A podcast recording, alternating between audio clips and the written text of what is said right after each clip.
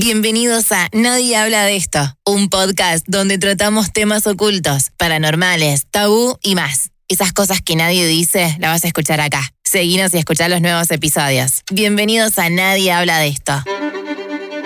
Nunca nos enseñan nada de esto.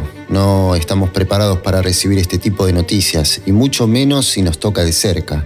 No sabemos lo que hay después, si es que hay algo. En algunas culturas se celebran, se realizan festejos que duran días. Es algo de lo que se habla poco, pero todo el mundo sabe que en algún momento le tocará. Vamos a hablar sobre la muerte. A nadie le gusta hablar sobre este tema, es algo misterioso. Muchas veces tenemos miedo, quizá porque no sabemos lo que hay después, si es que hay algo o quizás porque queremos permanecer aquí para seguir disfrutando de todas las cosas que conocemos. Lo desconocido siempre nos da miedo, es algo que está en la naturaleza del humano.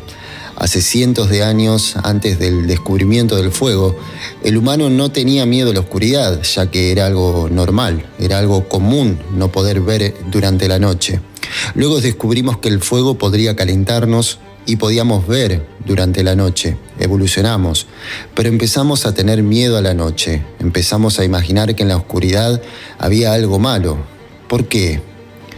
Eso quizás sea charla para otro episodio. Nietzsche decía, todo lo que no te mata te hace más fuerte. Nuestra vida es una perpetua lucha contra la muerte y que comenzamos a morir en cuanto nacemos. Sabemos que tenemos que morir, pero no lo queremos creer y así nos debatimos entre la incertidumbre y la ignorancia. No estamos muertos, pero somos mortales. Todos pensamos en la muerte, unos más, otros menos. Cuanto más nos acercamos a edades avanzadas, ese pensamiento se hace más intenso por su proximidad. La huida del tiempo se percibe más intensamente cuanto más avanzan los años.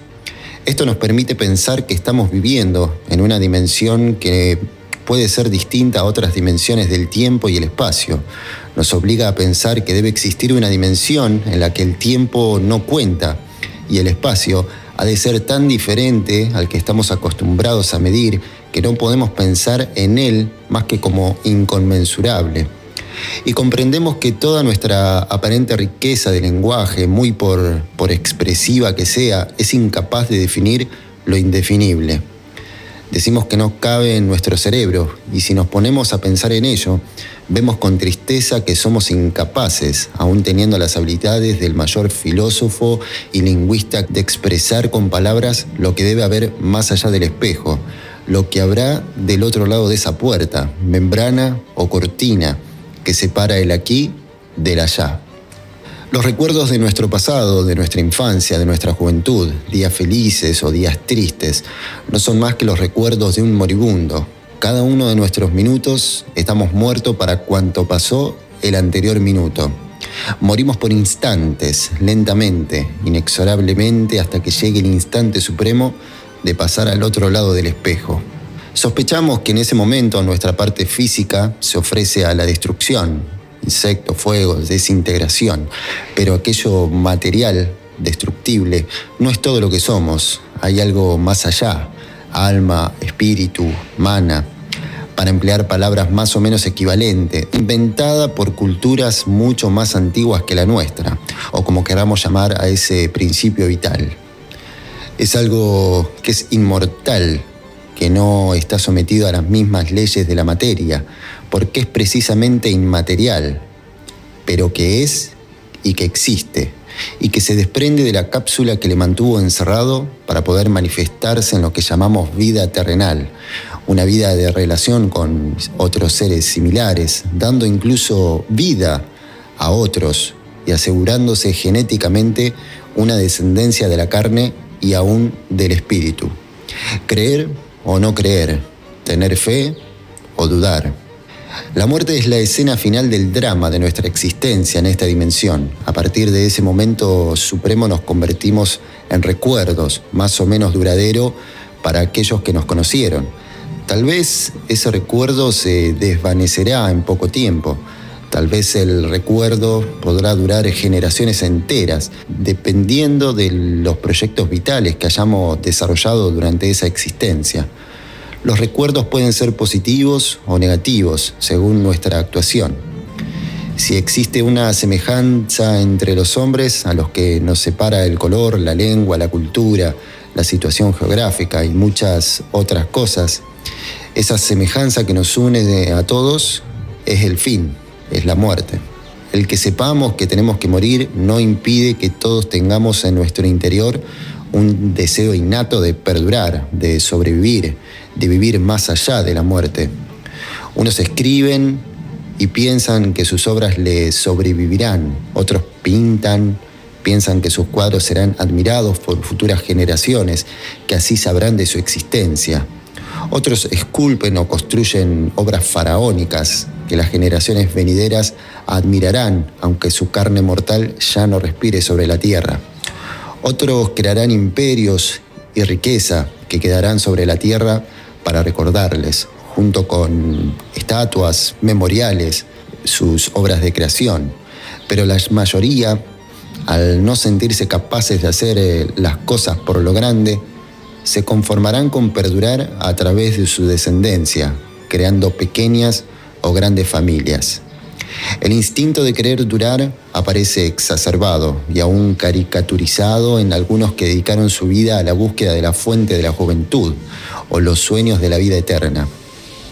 Todos los seres vivos mueren, pero el hombre es el único que al parecer tiene conciencia de que ha de morir.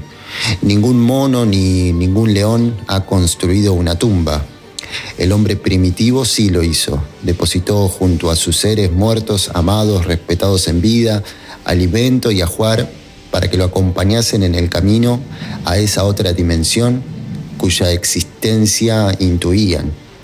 Las tumbas, los memoriales, cada vez más sitiados dentro del complejo orden del arte evolucionado, son la prueba de ese concepto, de ese anhelo de inmortalidad. El arte y la muerte han estado siempre íntimamente relacionados. Por otra parte, la muerte es un acto singular. La muerte de cada ser humano es la suya, personal e íntima. Puede ser pública o anónima, pero es suya, personal. Unos pueden morir rodeados de personas que le lloran, otros abandonados en un oscuro rincón del mundo, pero siempre la muerte es algo interior a uno mismo. La vida en su transcurrir se convierte en una serie más o menos intensa de recuerdos, de vivencias, de luchas pasadas. Puede ser que nuestras acciones hayan convertido el pensamiento en obras, edificios, libros, estatuas, instituciones, pero en la personal conciencia todos son recuerdos en un instante determinado. La muerte es la puerta del misterio. A través de ella esperamos ver a Dios, esa fuerza infinita, incomprensible, fuente y origen de todo el universo, que nuestra mente no es capaz más que de intuir. Esa puerta hacia el misterio, ese velo o membrana que hay que romper y atravesar en una última escena de la vida. Muchos piensan que los misterios serán revelados en ese momento, otros piensan que simplemente nuestros ojos se apagan y quedamos ahí, descansando. Pero, ¿qué hay más allá de todo? ¿Qué hay después de la muerte? ¿Vamos a otra dimensión? ¿Nos reencontramos con personas? ¿Nos reencontramos con familiares? ¿Permanecemos aquí viendo cómo avanza la vida de los demás? ¿Vamos al cielo? ¿Vamos al infierno? Son preguntas que siempre estarán ahí. No tienen respuestas, al menos hasta que se invente alguna máquina o alguien que haya muerto por días y regrese pueda contarnos lo que pasó. Disfrutemos de la vida, pensemos menos a la muerte, vivamos felices, compartamos lo que tenemos, tratemos de sonreír y disfrutemos de estar vivos.